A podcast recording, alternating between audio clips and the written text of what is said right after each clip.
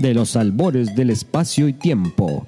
Estos monjes fanáticos transmiten sus oscuros rituales que hablan de cine, anime, cómics, libros, videojuegos, tecnología y muchos temas que a un buen fanático pudiera interesar. Cruzando dimensiones llegan hasta tus oídos. Sus locutores Jovito, Gaudí, De. Bienvenidos a escuchar a Los Monjes Fanáticos.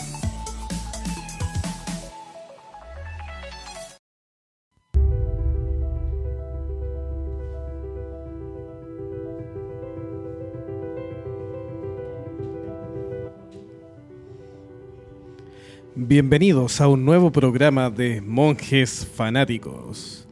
¿Cómo estás, Delagún? Bien, bien, amigo mío. ¿Cómo estamos, estimados? ¿Qué tal? ¿Qué es lo que cuentan hoy día, chicos? Aquí estamos saludándolos desde el streaming de Facebook eh, para todos ustedes.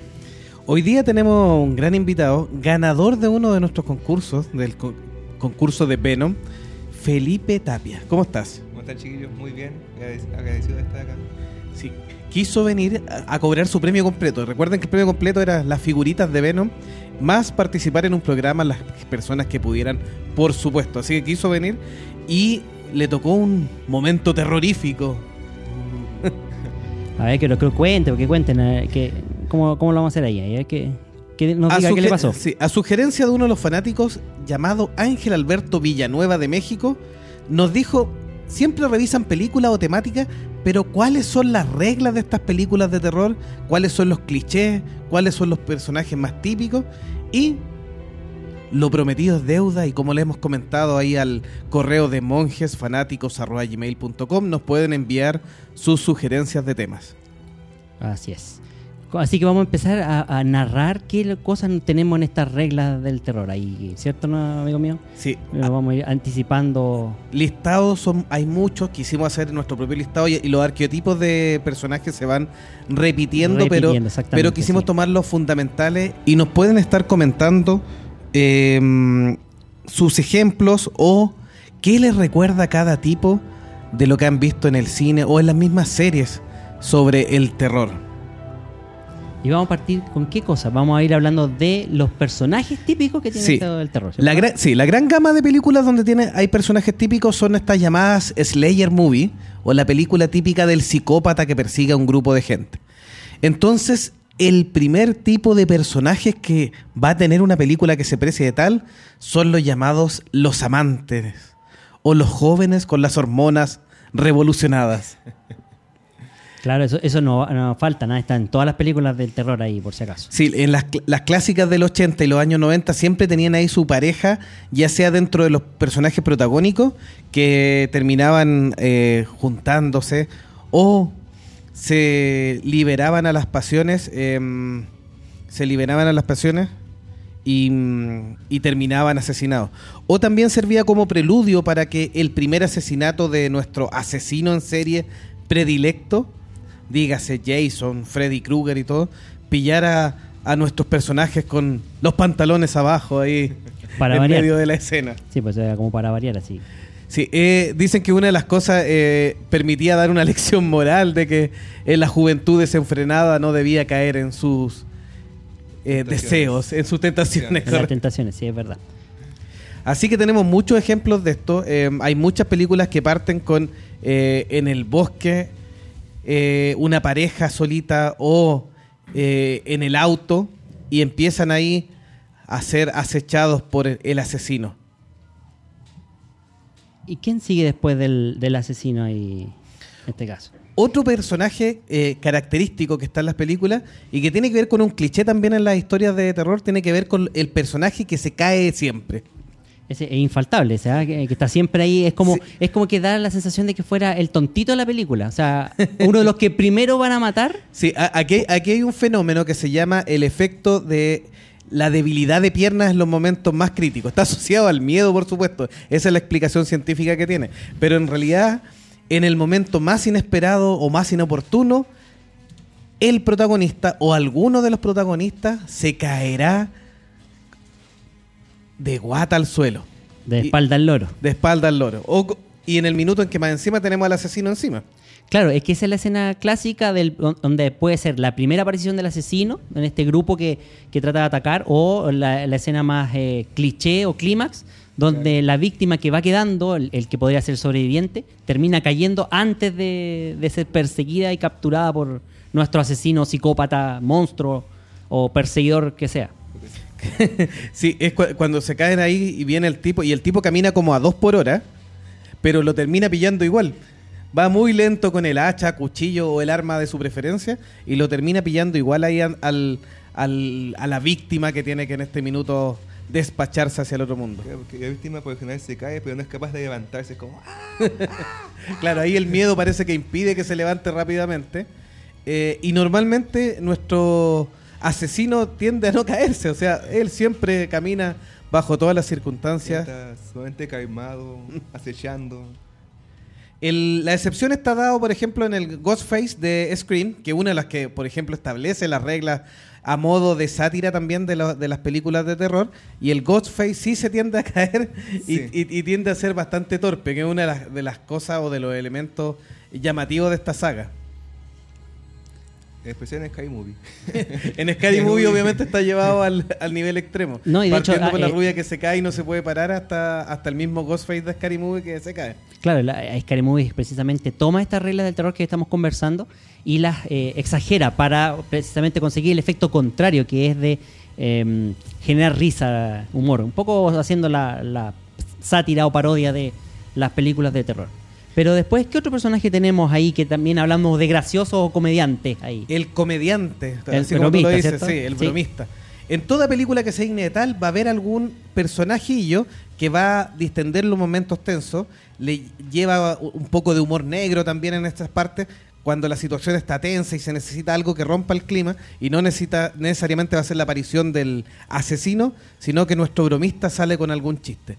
Y este personaje que la audiencia normalmente le agarra cariño por ser un el tonto buena onda, el tonto simpático, termina inevitablemente en el Sien- estado de víctimas. Exactamente, siendo parte de las víctimas que tienen ahí nuestro nuestro eh, película de terror ahí. Si- ahora, si quieres sobrevivir, no, no haga bromas, pues, no, no ponga No chistes. te lo tomes a la- para risa. No, claro. para nada, pues, no, No, no hagas chistes con, nuestra gente. pues. De eso se trata, esa es la idea. Así que, y de hecho, cuando él parece que se, lo, se, se empieza a tomar las cosas en serio, es cuando Se viene el punto culmine Claro. de la decapitación o la muerte. se lo eliminan ahí de todo. eh. Así que él no puede sobrevivir.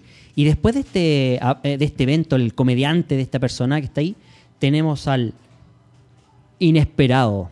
Sí, este, este- este- este- esta persona que es totalmente, o evento que es totalmente fuera de la película. Sí, Este arqueotipo se utiliza bastante. Ya hemos conversado que hubo un elemento que llamado el Deus es máquina, que es la aparición de algo que está totalmente fuera de toda norma. En el terror no es que esté justificado, pero tiende a usarse en dos, en dos niveles. Uno, la aparición de una salvación que estaba totalmente fuera de guion, es lo que le da de repente un poco la incoherencia a las películas de terror. No, no la hace tan, tan verídica o la hace un poco, ah, ya me estafaron. Pero también un personaje que pudo haberse dado por muerto y que reaparece en escena y termina salvando o la película o al menos al protagonista para que pueda contar algo más. El típico este que, lo dejan por muerto y en algún minuto hace su acto heroico final. O sea, a- además de tirar la chalupa y morir, tiene como eh, una especie de vuelta de, tuerca un poco para mantener el suspenso también en el guion. Da, como esa es la idea. Sí, por ejemplo, la película de Cabin in the que tiene también un, poquitito de tono de comedia, toma elementos también clásicos, los distintos estereotipos, los distintos chicos. Estos estos siempre parten, o muchas de estas películas parten con un grupo de, de jóvenes que ojalá tengan varias eh, diversidad étnica para tener ahí al, al morenito del grupo, al asiático, al latino, si es que es necesario. Que normalmente Eh, son tan- afroamericano. El Que afroamericano. Nunca, que nunca falta, y por general es chistoso. Sí, también ahí mezcla lo- los dos. Entonces, este en Cabin in the Wood hay un personaje que es un fumón, que es una de las reglas del terror que las vamos a ver después en la parte de las reglas mismas del cine de terror. Y este, este tipo lo dejan dado por muerto y termina al final volviendo eh, a escena y salvando a la protagonista. Y dura hasta el final de la película. Es una de las, de De, las los, cosas. de los pocos sobrevivientes, claro, que hay. Sí, es verdad. Y después tenemos otro que también da como la sensación de que se quiere pasar de vivo o cambiar la, la regla de, de la película, que es el nerd El, científico. El friki, claro. El friki, sí, es verdad, ¿cierto? Toda buena película también que se digne de tal tiene a un friki entre medio. Y este tipo normalmente, que también puede ser un científico, algún nerd, eh, no tiene mucha razón de ser. A veces ha sido amigo de infancia y por eso aparecen los paseos de, de los populares, Claro. de la rubia y del, del, del capitán del equipo de, De fútbol. de la La claro. porrista, claro. no es An- chiste. antiguo amigo y no sé, o, o le hace las tareas y terminan ahí enchufando al, a este friki. ¿Y cuál es lo que hace la, la película de terror? Bueno, como este tipo se cree que está por sobre el nivel de una película de terror Se cree bacán. y lo trata de racionalizar y, y tratar de vencerla, Es la Lisa Simpson de la película de terror. claro, que se la sabe toda.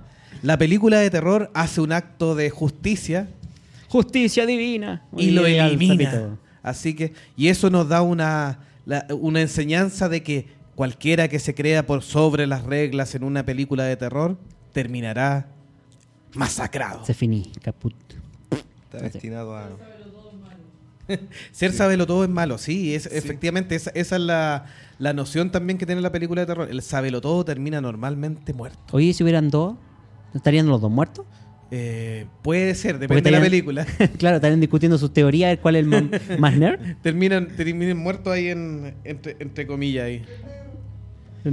Otro personajillo que aparece también acá, que aparece en todas las películas de, de jóvenes, desde las de Freddy, las de Viernes 13.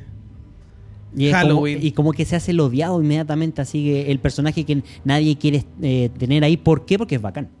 Sí, por los populares. Aquí los populares normalmente también están llamados a ser carne de cañón del asesino. Y dice la historia que muchos guionistas y directores aprovechan de, Desquitarse. de desquitarse con sus propios ex compañeros que le hicieron bullying. es como una especie de homenaje. de infancia. Claro. Nosotros ahí- tenemos el- el- la, la versión al revés, ¿ah? pero vamos a hablar de eso. Otro ¿Por día. qué la versión al revés? Otro día hablamos de eso. Ah, no, ya, no te no, metáis ahí. la vamos a dejar ahí. Déjala ahí nomás. Entonces, este personaje desagradable, campeón, que se la lleva toda, que es el ganador, también la, película o la, la saga de terror lo termina ajusticiando y eliminando rápidamente. Ah, así que Uno se espera- encarga de, ese, de este, de este, este Uno chicuelo. disfruta ese momento, es como, oh, al fin te tocó. Al fin te tocó. Claro, es, un- es una catarsis del resto de los personajes y del mismo espectador que dice, al fin mataron a este gallo. También puede estar relacionado con el primer tipo, con los amantes, porque si hay una porrista de por medio, es probable que este chico popular termine ahí eh, en la escena que, que no se debe hacer en toda película O sea, de terror. Trata de meterse con la novia, con la, la- la chica ahí. Y claro, primero, o se muere la rubia primero, o se muere el, el galán popular primero. Depende de la película. Depende de la película. Sí. En algunos casos también han habido unos giros de tuerca de, de este, de este personaje y lo han tratado de, de ir mostrando como que tiene posibilidades de redimirse. Y a veces salva a la protagonista en, en un acto heroico de final que lo, lo redime frente al público, después de haber sido un abusador o un, o un patanatas. Pero, ¿ustedes creen público que se puede redimir este popular? Este, ¿Tiene, tiene, ¿Tiene perdón de Dios? ¿Tiene redención este hombre?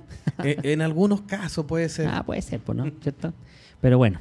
Y Después está nuestro protagonista, ¿cierto? El protagonista. de la historia, Sí. el, el- el héroe o antihéroe, no sé cómo quieran El llamarlo. llamado que normalmente empieza siendo bien pavo, eh, la película nos, nos lleva rápidamente a pensar de que este es el tipo importante, este es el que se va a mantener durante toda la película, el que tiende a ser más equilibrado también dentro del, del mismo tema, eh, y que te lleva a que el público general se empiece a reflejar en él, porque no es tan ganador, pero tampoco es tan tonto, no, no es tan científico, pero tampoco un patanata. Y- Entonces y, de a poco está- va está entendiendo la película, cómo funciona. Sí, y termina transformado también en el líder normalmente del salvataje de estas películas. Claro. el que Y eso cacha. también es una lección. Sí, es verdad, o sea, sí. aquí tú puedes también ser tu propio héroe.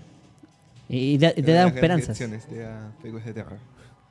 Te da esperanza un poco de mantenerte vivo. Sí, aquí, aquí, aquí tenemos estos, estos arquetipos se, se, se repiten bastante. Por ejemplo, en Grand Tour de Hill Have Eyes, eh, las Viernes 13 que ya nombramos y todo. Por ejemplo, así que va- Hay- vamos hay viendo muchos. estos, estos elementos distintos. Sí. Y llegamos al último tipo de... Al, al mayor, que sería el verdadero protagonista de toda Sí, historia dice- de terror, la dicen verdad. que es el verdadero protagonista de toda historia de terror. ¿Quién más que otro que el asesino, mutante, monstruo, lo que sea de la película? Sí, y es quien finalmente va a terminar siendo eh, quién se va a perpetuar a lo largo de las distintas cintas. Claro que sí. En algunos casos le dan algún trasfondo para matar y en otros tiene el, el mero placer de matar. En la película mamá la mata porque quiere matar nomás. po. Mata porque quiere matar. En algunas tiene Un cierta, cavernícola o- tiene cierta justificación. Y Aquí tenemos personajes famosísimos. Jason Borges, Michael Myers. Michael Myers. Myers, Sí. Freddy Krueger, Homero Simpson. sí, también ha querido matar varias veces. eh, el Pinhead, por ejemplo, de También Hellraiser. de Hellraiser, sí. Eh, Tres Dedos de Gruntor. Tres Dedos, estos mutantes que aparecen ahí en, Ah, sí. en Gruntor. Eh, el Leatherface, en la, ma- la masacre de, De la Texas. masacre, sí. Y, y es quien, quien al final queda ahí. La muerte en el destino final, sí. También, ta- sí, también pues. ahí. Que no, no tiene rostro, pero es el rostro de las mil caras ahí. La muerte en El destino, destino final. que sí. uno no puede evitar. Eh, También, pues. Chucky. Ch- Chucky, Chucky, Chucky, Chucky, como le quieran decir. Así Sí. que, y la novia también, que también Aquí- es aquí- bastante aquí- asesina. sí, aquí Felipe nos estaba contando en la, en la trastienda que esta película clásica, que tiene muchas secuelas ya, fue una de las que más le dio miedo en, en su vida. Sí, yo vi esta película cuando tenía unos 8 años y me costó mucho superar el trauma. Demasiado. No, pero ¿cómo, amigo? Así, Chucky es un muñeco sensible. Cualquiera tiene en su casa ahí, uno lo, lo compra y lo quiere. Pero bueno. nada que ¿Tú, hacer. tú tendrías un, un Chucky? Oye, más que un Chucky, eh, uno lo que tenía en las casas antiguamente era la famosa muñeca, la muñeca de Rihanna, esa que había, las abuelas tenían de esa. Ya. Y esas son peores, esas son más, más terroríficas que que, Chucky. que sí o que que la miedo. muñeca Anabel que está tan famosa ahora. Por eso, pues, esa es la famosa... La Raggedy Ann. Daguerrean, Daguerrean, que es más famosa ahora. Así que, ¿qué le vamos a hacerle, cabrón? Pero bueno. ¿Y, y tú sabes que además estas películas tienen escenarios predilectos? Así es, pues tienen como lugares específicos donde la trama sirve para que vaya avanzando y nos da también una especie de ambiente de terror ahí. ¿Cierto? Claro, porque no, no pasa en, en cualquier lado, sino que hay, hay lugares o sitios que están más malditos o, mm, o están más propensos a que nuestro asesino deambule. Por Como por ejemplo, un pueblo pequeño. Generalmente los pueblos pequeños, aparte del comidillo y la copucha, son lugares especiales para, para que se desarrollen estas historias que la verdad quedan encerradas en ese pueblo pequeño. Por ejemplo, donde además del asesino también hay que lidiar con personas extrañas del mismo pueblo, ¿no es verdad? Sí, tenemos pueblos, por ejemplo, el pueblo de Haddonfield, donde Michael Myers hace de las suyas con su máscara de Halloween. Claro. El ficticio Crystal Lake, ¿Dónde que, está que está en un camping también. En un camping pero de un bosque, en pero es una zona cerca de un pueblerina. pueblo, Sí. el que es de Viernes 13. Eh, o Ghostboro, También. que es, es de la saga Scream, donde Wes Craven nos trae ahí el, eh, el Ghostface que fue a atacar ahí a Sidney Prescott. No, tranquilo. ¿Ustedes creen que, que la película Scream revolucionó un poco el cine de terror en esos momentos? ¿En los años 90? A mí me revitalizó un poco el género de slasher, porque estaba como medio en baja y esto con su medio aire de humor, humor negro y le da un nuevo matiz. Sí, efectivamente ahí con, con- con el humor negro revivió un poco la, la franquicia. Reírse un poquitito del terror, hacerla un poco más ligera, hizo un cambio. eh, yo creo que uno de los golpes que ha tenido el cine de terror es en, en los años 90 y que después la vuelta de tuerca lo volvió a, a llevar a un punto más profundo eh, con la saga El Conjuro, por ejemplo. Sí.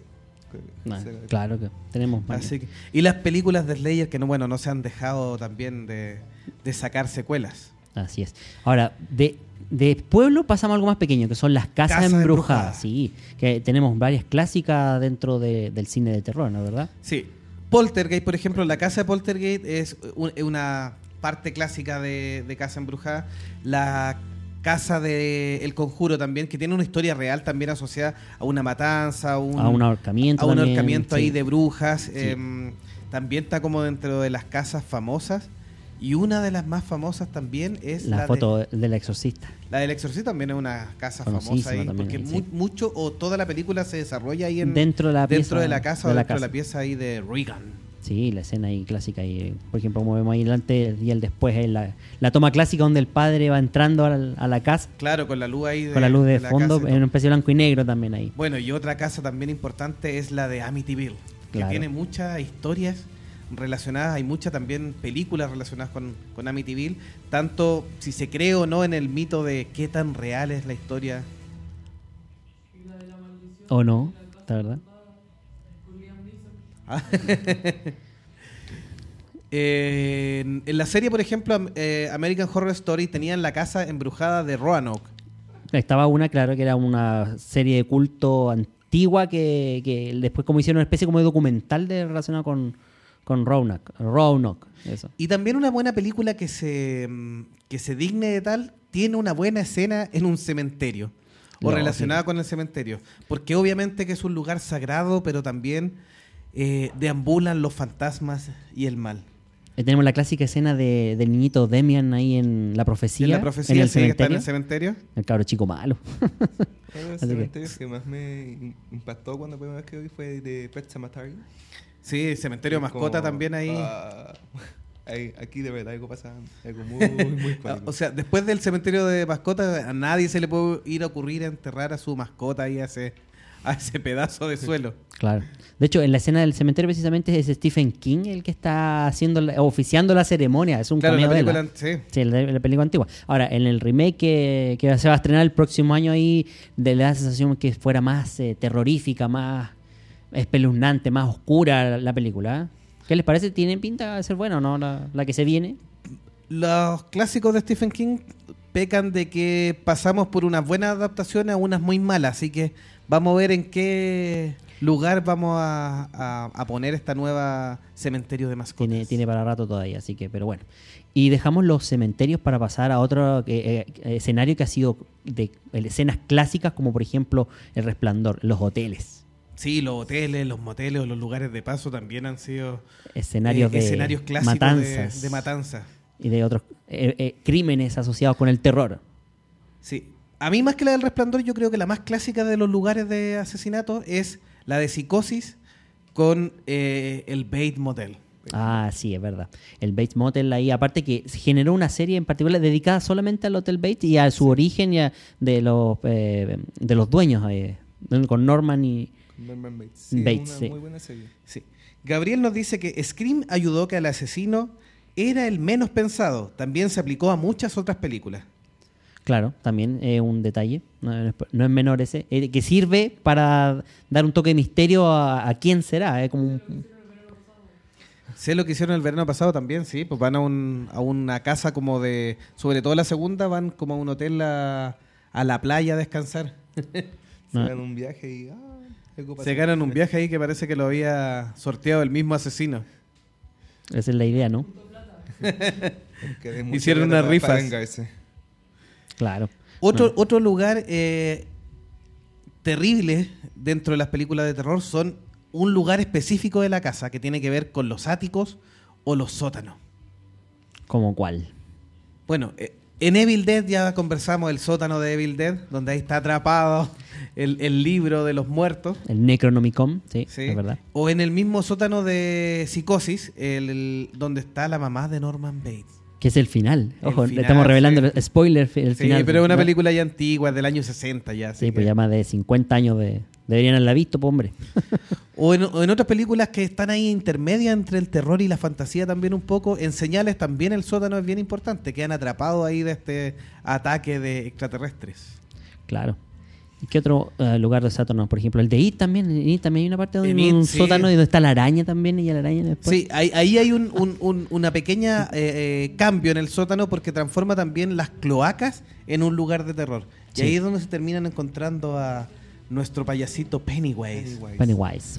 Así que tanto en la serie clásica como en la nueva también hablan un poco de los de los em, de la alcantarillado y todas las cloacas donde se mueve rápidamente el payaso. Le, le da un poquito más de, de profundo, de profundidad en ese sentido, da como eh, más importancia a la historia que la- la- en la versión más nueva, es verdad. Así que, y otro lugar que tenemos, eh, esta vez más lleno de bosque, árbol y todo eso, ¿cuál sería?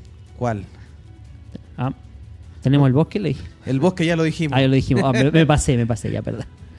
¿Qué más tenemos? Así que, bueno, ahí en, en- en el bosque tenemos eh, lugares notables, por ejemplo, eh, Jason Borges presenta eh, Persecución en un bosque, Leatherface, el proyecto de la Bruja Brer, ¿ya? y de las más nuevas, por ejemplo, el Bosque de los Suicidas también, que está basado en un supuesto historia real que en ese bosque se, se producen muchas muertes de personas que se van a se ingresan a él a suicidarse. Así es. Uh, qué fuerte eso, ¿ah? ¿Cuál es el lugar que ustedes no entrarían en una película de terror? Porque A eso, un cementerio, hablando obvio. de la regla y clichés del terror, ¿qué lugar no entrarían? ¿Entrarían en una casa abandonada?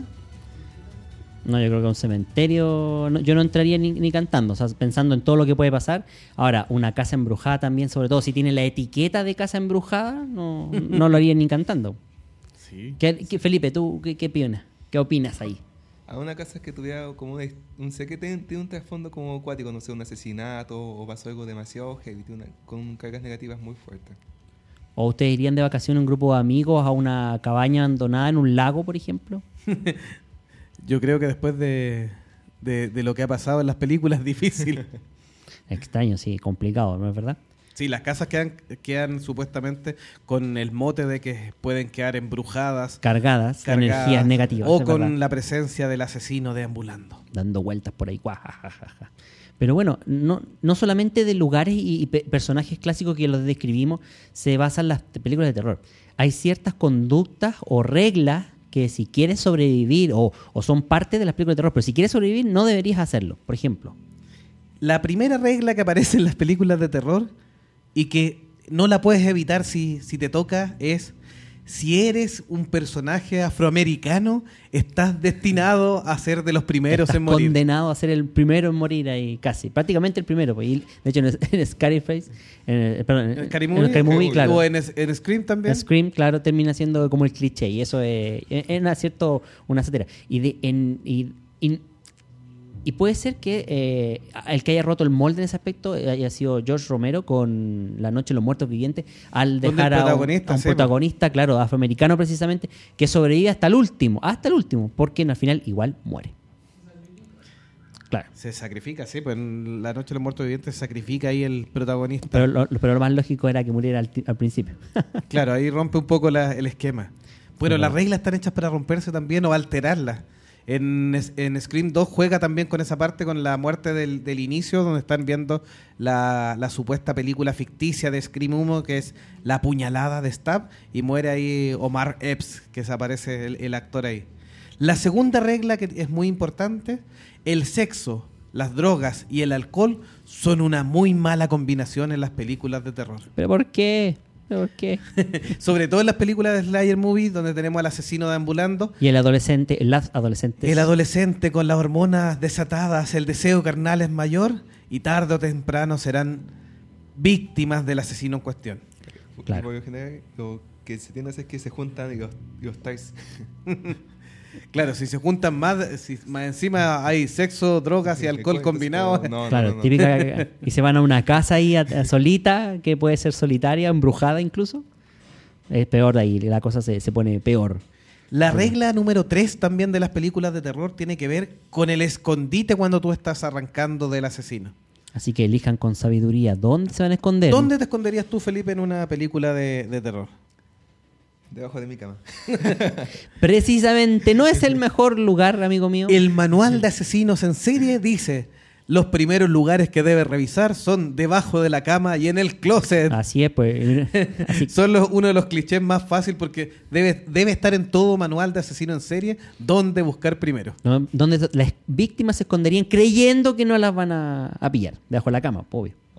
Así que ya sabe, ya, amigo, usted arranque por la ventana, tírese por, por el árbol que pille, arranque nomás. Ga-. Gabriel nos dice, yo no entraría a una casa abandonada, donde se sabe que el malo está ahí, de más que es una emboscada. Hay que ser kamikaze para entrar. Lógico, eh, en ese sentido. Si la casa está mal traer, no tiene ningún letrero y, y tiene el acceso fácil, eso es una trampa mortal, amigo. Arranque, arranque. Joan Baez nos dice, siguiendo la lógica del cine de terror, obvio que corro al lugar más oscuro. Eso también es un cliché, correr al peor lugar de todos. Al peor lugar de todos. ¿Pero por qué al peor lugar de Sí, todos? Gabriel también nos dice, la minoría étnica muere antes de la hora de película. Y Nidia nos dice, hoy dormiré con la luz prendida. ¿Y por qué? Chan. Chan, chan, chan. La cuarta regla es cuidado con las caídas, porque una vez que ya conversamos que este es un arquetipo, el personaje que se cae mucho, El, el típico que se cae. en el- algún minuto, además de que hay uno que se cae más que, otra- que otras veces, En las películas de terror la gente cae mucho más veces, así que todos nuestros personajes caerán en los peores momentos. O sea, por ejemplo, andar con taco de, de 3 metros ahí corriendo de- de- luego de haber salido de la fiesta disparado porque vieron, vieron al asesino. Es, es fatal ahí la caída porque se va a romper el tobillo, va a tener que arrastrarse. Así que ya saben, amigos, anden con zapatos cómodos para que no se caigan tan seguido. La regla número 5, nunca vayas a un lugar alejado y en esta era de la internet sin red. Porque obviamente que la tecnología está matando un poco las películas de terror y para hacerlas más reales nos da escenarios donde la casa está aislada y que parece que con un campo electromagnético que elimina la señal de celular. Sí, pues bueno, no, no crean que es la red de pescar o algo así, no, es la red de celular, incomunicado con. A eso, a eso se refiere. Y además si pasas por zonas donde el, donde el pueblo, donde el lugar de comida o la bencinera están extrañamente vacíos, empieza a preocuparte. Así es, así que sí, de hecho es uno de estos eh, servicios de autoatención y estás a eso de las 2, 3 de la mañana bajando la niebla y eres el único en el sector. Yo mejor me voy, Mejor paso la noche y paso la noche en algún otro lado. O dormir en el auto, incluso de repente es más seguro. ¿Podría ser más seguro esconderse en el auto? Sí, puede ser. Sí. Y ahora también los cineastas de las películas de terror parece que han tenido muchos problemas con la ley o tuvieron un hermano ahí que con el que peleaban que era policía o detective. Porque normalmente en las películas de terror la ley jamás te va a ayudar. Porque tenemos dos alternativas. Porque estos policías o sheriff no se escapan de esta regla. En la mayoría de las veces no te creerán. Y cuando ya te van a creer es demasiado tarde. O también te pueden tocar que son totalmente ineptos Claro, no ayudan. o tan gorditos que no logran arrancar. El jefe o son, Gorgory. o son absolutamente descuidados, dejan la pistola encima, se agachan a mirar algo debajo del auto y los matan con su propia pistola. O terminan siendo cómplices del asesino. sí, como ¿cierto? en eh, Devil Rejected, por ejemplo, Eh, de por Rob ejemplo, Zombie. una opción, sí. Están ahí metidos en todos estos casos de asesinato. No, terrible ahí, así que no confíen en la ley. Son los peores amigos que pueden solicitar en, en un momento así. Fabián Vallejos dice, buscar la primera linterna y que no tenga baterías. Y escapar al bosque en solitario, donde nadie me puede ayudar. Eso obviamente que hay que hacer. Lógico, lógico. Así que Ahora, ¿qué pasa si tenemos la suerte de eh, encontrarnos con el asesino y poder darle el primer batacazo? La regla número 7. Al asesino hay que matarlo y rematarlo. No solo de un golpe o al primer intento, sino que todas las veces que puedan. Porque siempre se volverá a levantar. ¿no? Y si puedes rematarlo, sigue rematándolo, pegándole con lo que tengas, porque vi- vivirá por siempre. Además que si le das en la espalda, probablemente se levantará más rápido. Ah, estoy contento. Ah, puta. Eh, lo logré matar, lo logré matar, y de repente aparece detrás tuyo. Así, tin, tin, tin, tin, tin. Qué amor se oye. Mira, así como la cabeza colgando, que hay detrás de nuestro escenario ah, eh, especialmente improvisado para Halloween ahí. Así que. A Daniela Fernández, que le aprovecho de mandar un besito con las que veo estas películas de terror. Uy, que después no te deja dormir. Y después no me deja dormir porque le dan pesadilla. No, le mando un besito a Daniela. Me dice, soné, siempre uso zapatos con taco. Las zapatillas, las La zapatillas. zapatilla tiene que estar. Tiene, tiene que estar con zapatillas para poder arrancar. Oiga, Daniela, póngase una zapatilla. Por último, ni siquiera chala, zapatilla, porque así puede llegar y correr. Con la, la Sí, la chala, chala es peor que el taco en todo Es caso. peor, porque Sí. se te sale la chala, sonaste. Te agarra el asesino y te. Unas chalatillas. claro. Eh, La de Jurassic Park corría muy claro, bien con, con, sí, taco. con tacos, sí. Apareció un dinosaurio y. ¿cómo? Sí, va- vamos a tener que decirle que haga un, un tutorial de cómo correr de dinosaurios, que es muy similar a un asesino, Claro. con tacos. Ma- Puede ser. Y si no, escuchen las reglas de este programa muy bien ahí, los amigos del público que nos apoyan. Así que arreglan ahí. Emir Espinosa nos dice, hay un corte de luz y hay que ir al sótano a ver los fusibles para dar la luz. Incluso en estos tiempos donde ya no se usan fusibles, hay otros tipos de tecnología eléctrica. Son en peores, son de terror- hackeables. en estas películas de terror todavía se usan fusibles. Para que vea, pues es más fácil de desconectar. Y Así, amigos del público, saluden, saluden. Y Gabriel dice, el policía cómplice me cagó la existencia fue el policía de la masacre de Texas. Si ahí da un giro y estaba a favor de los asesinatos. Ah, por Dios, qué chusto, me da Era miedo. parte de la familia. Era parte de la familia, sí, de los asesinos. La regla número 8 de toda película de terror que se precie de tal. Separarse del grupo. Así es, no puede estar, eh, eh, decir, ah, no, voy a ir a comprar yo solo, ustedes quédense acá. Porque el asesino te va a pillar solito y te va a bajar los pantalones y. Porque separarse es darle la mejor oportunidad para que los case tranquilamente nuestro asesino. Lógico. Además, ¿qué, qué podría hacer la persona? Eh, ¿Lo, ¿Casarlo a todo en grupo de una, de una sola vez? ¿O de repente agarrarlos de uno a poquito? Así como Sí. le gusta al señor Burns. Más encima, normalmente hacen separaciones un poco ilógicas, porque de repente podrían mezclar ahí gente de habilidades distintas y no. y potenciarse. Se separan los más fuertes, o dejan a la niña sola, o, o al más miedoso. o al negrito solo para que lo maten primero. Claro. Si es que hay que dejarlo afuera para, para que se cumpla la primera se Hay que regla. descartarlo, claro. Y no hay chiste. La regla número 9. Las Para mujeres, todo asesino, Claro. las mujeres rubias son sus favoritas. Ese es como el plato fuerte de la historia, ¿no? Sí. Donde- Pero son más mujeres que hombres rubios, parece. Es que a lo mejor, bueno, ahí yo creo que sería sexista. Debe- debería ser un hombre rubio, puede ser. ¿Sí? Sí, debería ser para que sea parejo, digo yo. Total. Aunque a la larga el asesino, el asesino en este caso le gusta jugar con todo. eh, Va eliminando a todos los protagonistas de la película uno por uno, así que el que sea rubia al final le cuenta un detalle. Sí, más encima si a la rubia le sumamos que ande ligera de ropa, que se le ocurra bañarse, Claro. o y que, y que justo salió de la ducha. o tener una aventura romántica con alguien, o incluso tener tacos, es candidata más fuerte para la muerte. Así de ahí. Paris Hilton en la casa de cera. Claro, puede ser un detalle importante el, ahí. El, el gran punto ahí, la mujer es rubia y que sigue con el cliché, Paris Hilton en la casa de cera. El Sí. remake de esta película clásica. Y la regla número 10. ¿Qué dice la número regla 10? Relacionado con no preguntes. ¿Quién anda ahí? ¿Es usted, señor asesino? La base de una sala oscura es no ver lo que hay adentro. Entonces, uno de los clichés más famosos de estas reglas de las películas de terror es la típica preguntita al aire, ¿quién anda ahí? La gente creerá, por ejemplo, que el monstruo asesino les va a contestar, ¡Soy yo! Soy el yo, asesino! el señor don asesino. Pero estoy en la cocina. Te llevo un sándwich, Sí. un emparedado Lléveme o una dos. torta, dependiendo del lugar que nos Yo esté escuchando. Antes de morir, ¿Querés Claro. Coca-Cola o Pepsi? claro, le pregunto. Light o sin azúcar. Un café, un tecito. ¿Qué le llevo? Esa es la pregunta más ridícula de las películas de terror. Porque te permite dos cosas. Uno, que el asesino sepa dónde está la víctima. ¿Dónde estamos? Claro. Claro, es verdad. ¿Y cómo llamarlo? Como ponerse una boina o una, un farol ahí y decir aquí, máteme, máteme. de eso se trata. Si no vas con Scooby-Doo, no preguntes. Bueno, Scooby-Doo sabía bien ahí. Sí, pues, y ese- habrá- ese hombre a- era inteligente. Hablando de Scooby-Doo, Fabián Vallejo nos dice: Lo que pasa es que el hombre rubio es el que descubre al asesino. Ah, pero eh, eso es con ¿Eh, Scooby-Doo Scooby-Doo? nomás pasa. Fred? Sí. Sí. Con Scooby-Doo nomás Entonces, pasa. en toda no- nuestra película, nuestro amigo Max, que es rubio, va a ser nuestro Fred. ¿Qué opina? ¿Usted es capaz de descubrir, al amigo Max, de descubrir al asesino? Yo estoy en la cocina ahí preparándome el sándwich. preparando el sanguchito.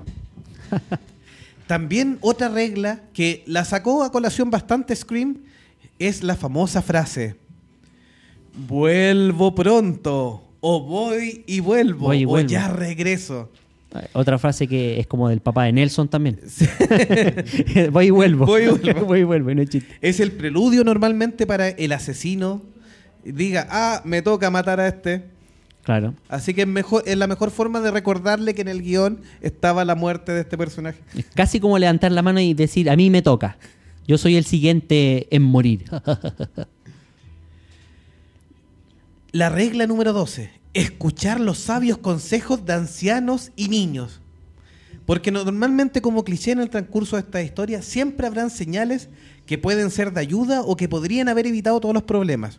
Por ejemplo, un sabio consejo de un anciano o los niños que dicen, estoy viendo a alguien ahí. Lo anterior siempre es útil, pero Sí. no le toman en cuenta hasta que ya el asesino los ha matado a todos. Es como el, el anciano que está en su casita, en su me- mecedora, y de repente empiezan a contar la- el mito, la historia, historia. y te dice cómo tienes que eliminarlo, pero como que nadie le toma atención. Entonces no sé si se han dado cuenta, pero es como que te da una pista de quién puede ser el asesino o cómo matarlo, Claro. pero nadie pesca. Sí. Además, no es película de misterio.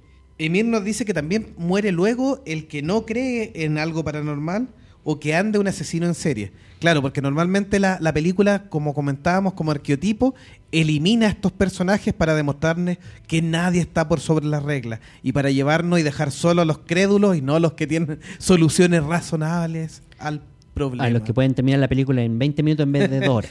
Exactamente, esa es la idea. La única chance de no tomar en atención, por ejemplo, este aviso de los niños es si es un grupo de niños de más de dos con el cabello re- levemente Toma. blanco o Ah, rubio verdad, sí. y que pongan los ojos luminosos, porque ahí Arranca. arranca lo más pronto que puedas porque estás en el pueblo de los malditos. Como dicen los, los chilenos acá, arranca que se vienen los indios. Estás en el pueblo de los malditos. No. los niños de maíz. Los niños de maíz, hay- sí. Solamente hay pueblos niños. Puros niños, claro, Así sí, te pues, encuentras sí. un pueblo puro niños, también es sospechoso. Es muy raro eso, así que bueno. Otra Y- regla que tenemos, usar los objetos extraños. Yo no sé los personajes, cómo se les ocurre agarrar libros en idiomas extraños, escritos con. eh, eh, escritos con- en con arameo, sangre, en sánscrito, escritos con sangre, forrados con piel humana. o tomar eh, reliquias de tenebrosas y leer las transcripciones o hacer invocaciones. E incluso recitan en voz alta. Claro, incluso es más, el mismo Indiana Jones decía, no, esto no tienes que abrirlo ni mirarlo. Así que ahí, pero a él, sí hacía caso. po. Porque claramente si está en un lenguaje antiguo o en runas, algo está encerrando o algo oculta. Algo van a liberar si se les ocurre decirlo en voz alta, porque no hay forma de escapar de esa maldición. Y por último, también, ya saben, aquí esta, esta película está a favor de los cochinitos. ¿ah? ¿Por qué? Porque el agua tampoco es tu buena amiga, no es la mejor aliada en este caso. No, normalmente el agua, la regla número 14 de las películas de terror, el agua no será un baño relajante o algo para tranquilizarte después de estos problemas, sino que una ducha en el río, mar o lago será totalmente peligrosa. Y si a eso le mezclas, por ejemplo, escenas de sexo o consumo de alcohol, estás aumentando la probabilidad de ser muerto. O sea, ya sabes, ya la, la típica escena ahí donde hay un charco lleno de adolescentes gorgoteando de- en, hormonas a medianoche, bañándose a la luz de la luna, todos piluchitos. El asesino ahí ya tiene como una especie de, de asado de, de adolescentes para elegir. El juego de terror, eh, Until Dawn, que utiliza bastante estos clichés de los personajes arquetípicos y los clichés de estas, de estas películas, incluso juega con este punto del agua porque en uno de los momentos de mayor tensión donde e- el asesino ya han pasado ya cosas bien tenebrosas, durante el transcurso este es un juego de decisiones bien interesante y bastante bueno dentro del género del terror. Con una jugabilidad limitada a tomar decisiones, pero tiene es- está hecho cinemáticamente bien que hecho. Pegarle a la guagua. ¿Cómo, Y- cómo fue, perdón? ¿Cómo fue? Con un final más malo que pegarle a la guagua. Ah, sí. Pero el juego está bien construido con estos clichés y uno, por ejemplo, de los clichés es el agua. La protagonista insiste en tomarse un baño con el asesino deambulando. Momento clave, obviamente, para que el asesino la acose. Y dependiendo de las elecciones a tomar, algunas cosas pueden pasar. Sí, o la misma escena de el, el resplandor también en la escena de la- del baño. Es un clásico que la usan mucho. Sí, aquí se mezcla también la escena, la- las típicas escenas del espejo. Ah, Cuando sí. alguien se está viendo en el espejo, es altamente probable que algo va a aparecer o algo va a salir del espejo o algo va a pasar. Utilizando normalmente este fenómeno del screamer, que es la aparición rápida y sorpresiva de un elemento seguido de un fuerte golpe de sonido. No, eso es infaltable. Algunas cosas obvias también que nos comentan nuestros fanáticos, por ejemplo, en la película Un lugar en silencio, que es una bastante buena película de este año Sí. De John, Krasinski, con Emily, eh, Blunt. Blunt. Sí. Eh, el clavo que está suelto en, en la tabla, aquí no pueden hacer ruido, era obvio que en algún minuto se iban a terminar. Desprendiendo. eh, Sí, y, y rompiendo Y el pie rompiendo y generando y todo lo que hay. No le vamos a dar más spoilers porque esta película está más o menos reciente. Y también, por ejemplo, los vasos de agua en señales. También eran un Uh, aviso ahí sí. que algo, algo tenían que ver. Un buen elemento de narrativo que utiliza ahí el Visual. M. Night Shyamalan. Eh, sí. La regla número 15. Controla tu curiosidad. No ande Sí. preguntando todo lo que pille ahí, de qué es lo que se trata, qué es lo La que... famosa frase, la curiosidad mató al gato, en las películas de terror es cierto. Sí. Porque hay que ser muy insensato para si escuchar un ruido en un lugar inhóspito, oscuro, Y como dijimos, iría a preguntar, ¿quién anda ahí? y dirigirse directamente a la fuente del ruido, y normalmente sin armas, sin compañía, y hasta Claro. sin avisarle a nadie que va a avisar- vas a ir a mirar un- algo extraño. Porque por último, el, bueno, el voy y vuelvo tampoco te sirve. Así que ya, ya lo dijimos, tampoco te sirve para, para salir vivo de esa. Así que ya sabes. Y por último, la regla final. qué es lo que tenemos que hacer si queremos sobrevivir a esta película de terror. La mejor regla para toda película de terror, que ya no seas el afroamericano, que no tomes una ducha, que no tengas sexo, que no te dirijas a, a áreas oscuras, que si está un lugar iluminado y uno oscuro, no te dirijas al área oscura, tienes que ir hacia la luz. Pero Muy si no has seguido ninguna de estas reglas que hemos dicho, te queda la Solo- última regla. El, el- el último recurso. ¿Tú sabes, Felipe, cuál puede ser la última regla? ¿Cuál sería el recurso final? Podría ser, ser un sacerdote o ser el causante de todo. El causante de todo. Ahí está la es. clave. Ser- La regla final es si no has seguido ninguna regla, tú tienes que ser el asesino. Porque es probable que en esta película tú mueras, pero te revivirán para la secuela. Y para la siguiente película, Y para la tercera, y la, para cuarta, la cuarta, la quinta. y todo. Y incluso te pueden hacer remake de ti mismo Claro. o dejar una serie para tener varias temporadas y capítulos matando gente. ¿Cómo sabes si Netflix eh, consigue el, el- el contrato ahí y hace una serie de tu pre- precuela de tu historia así primero? Primero como normal y después siendo el asesino. ¿Quién Y, sí, cuando ya todos tus bonos y tus créditos se hayan caído, puedes también venir a este podcast. Y también te y- podemos entrevistar. te podemos entrevistar ¿Por qué no? para que cuentes tu vivencia. Sería interesante ver las películas de terror, pero contada por el asesino. Claro, desde primera fuente. Ya sabe, señor asesino, si usted quiere venir a este podcast, Le podemos hacer un inhumanamente hablando. claro, también. Lo podemos invitar a Nación View primero si quiere lesear o tener más víctimas y después lo entrevistamos. Sí, en inhumanamente hablando. Claro, inhumanamente hablando con O monjes fanáticos. asesino, rompe el silencio. Antes de nosotros. A lo mejor ha sufrido. ha tenido una vida de privaciones. Era víctima de bullying. Claro, puede ser. Era presidente de la República. Algo así. Así que. Esa O es la- era un ex compañero nuestro. Sí, que le, le hemos hecho bullying, sí. Sí, puede ser. Así que, si tú eres un asesino, estás cordialmente invitado. A Nación Jiquillo primero. y después, Probablemente nos vamos a reír de ti vien- viendo tus peores momentos. claro, primero vamos- para seguir haciendo más bullying todavía, ¿no es verdad, Max? Por supuesto. Así que, ¿le ha gustado estas reglas de las películas de terror? Pues- Hay muchas más, pero estas son las que eh, congregan la mayoría de las películas eh, que nos han entretenido desde los años 80 o finales de los 70 hasta la fecha. Así es, pues lindo. Ese es el tema. Eh, que ojalá los amigos fanáticos nos comenten ahí después, más adelante en nuestras redes sociales, qué, qué películas de, de todas estas que hemos nombrado o cuáles serían los elementos que dejamos fuera. A lo mejor hay cosas que podrían ayudar a sobrevivir y no lo hemos mencionado. Claro, para la guía definitiva. La- exactamente, la guía definitiva, así como Sí, de. El creador de la serie Glee y American Horror Story también sacó una serie que se llamaba Scream Queen, que estaba totalmente hecha en modo de comedia, para que no se la tomen en serio. O sea, si dicen esa serie no asusta a nadie, ese era el objetivo. Eh, ridiculizaba hasta lo irridiculizable, o sea, llegaba al punto de darlo vuelta completo.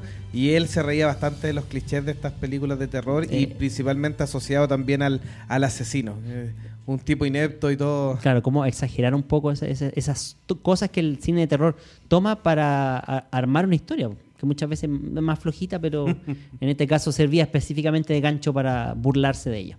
Así que, muy bien. Oigan, y qué bonitos los gorros que tienen ustedes, chicos, ¿ah? ¿saben qué? Lo- lo- para nuestros amigos que están siguiendo la transmisión en, en Facebook Live, esos gorros de Capi ahí en su versión de Mario, Mario, y yo Luigi. uno. ¿Sí? Yo quiero.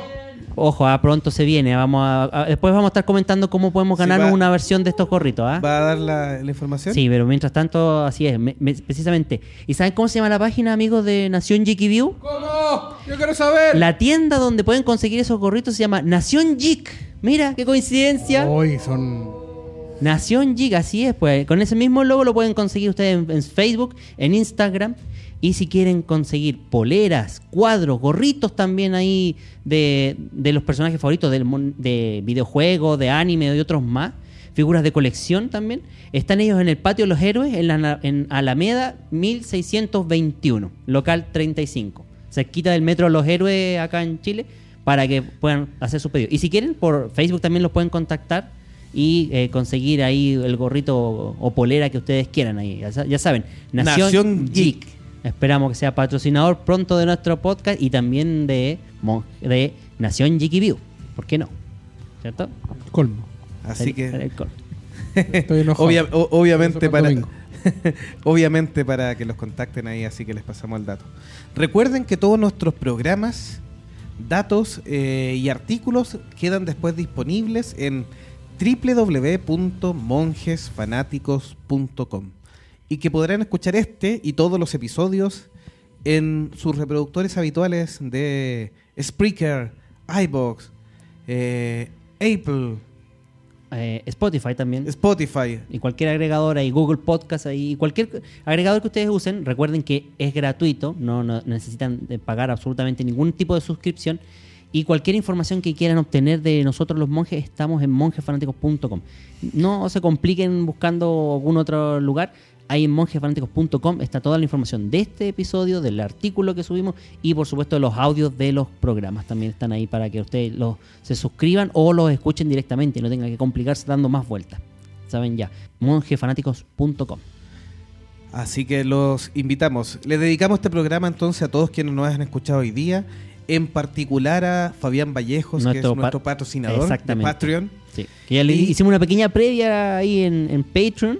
Exclusiva exclusiva para- para... él. Y ya saben, para todos los que se suscriban van a tener pequeños adelantos de los episodios y otras cositas más que preparamos exclusivamente para los patrocinadores.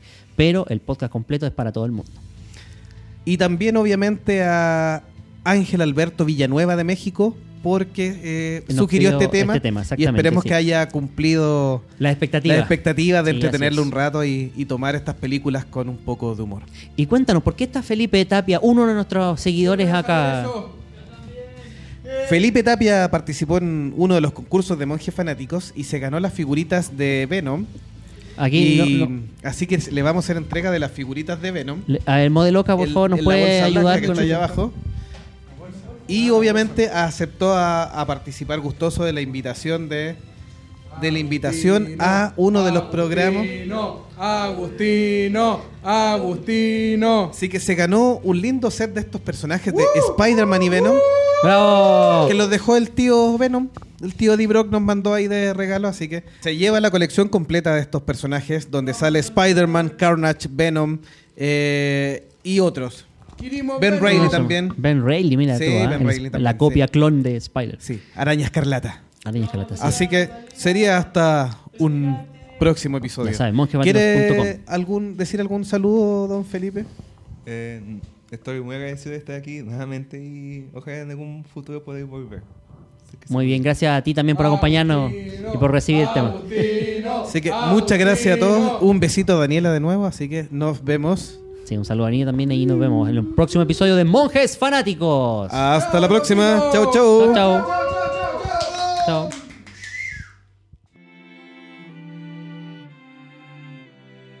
Y aquí termina otro episodio más de tu amigable podcast Monjes Fanáticos. En el próximo episodio hablaremos de otro tema de interés para ti. Y recuerda que somos fuente de información sobre tus películas, series o personajes favoritos. Y que este programa está hecho por fanáticos igual que tú. Gracias por compartir este podcast y nos oímos en un próximo episodio. Hasta pronto.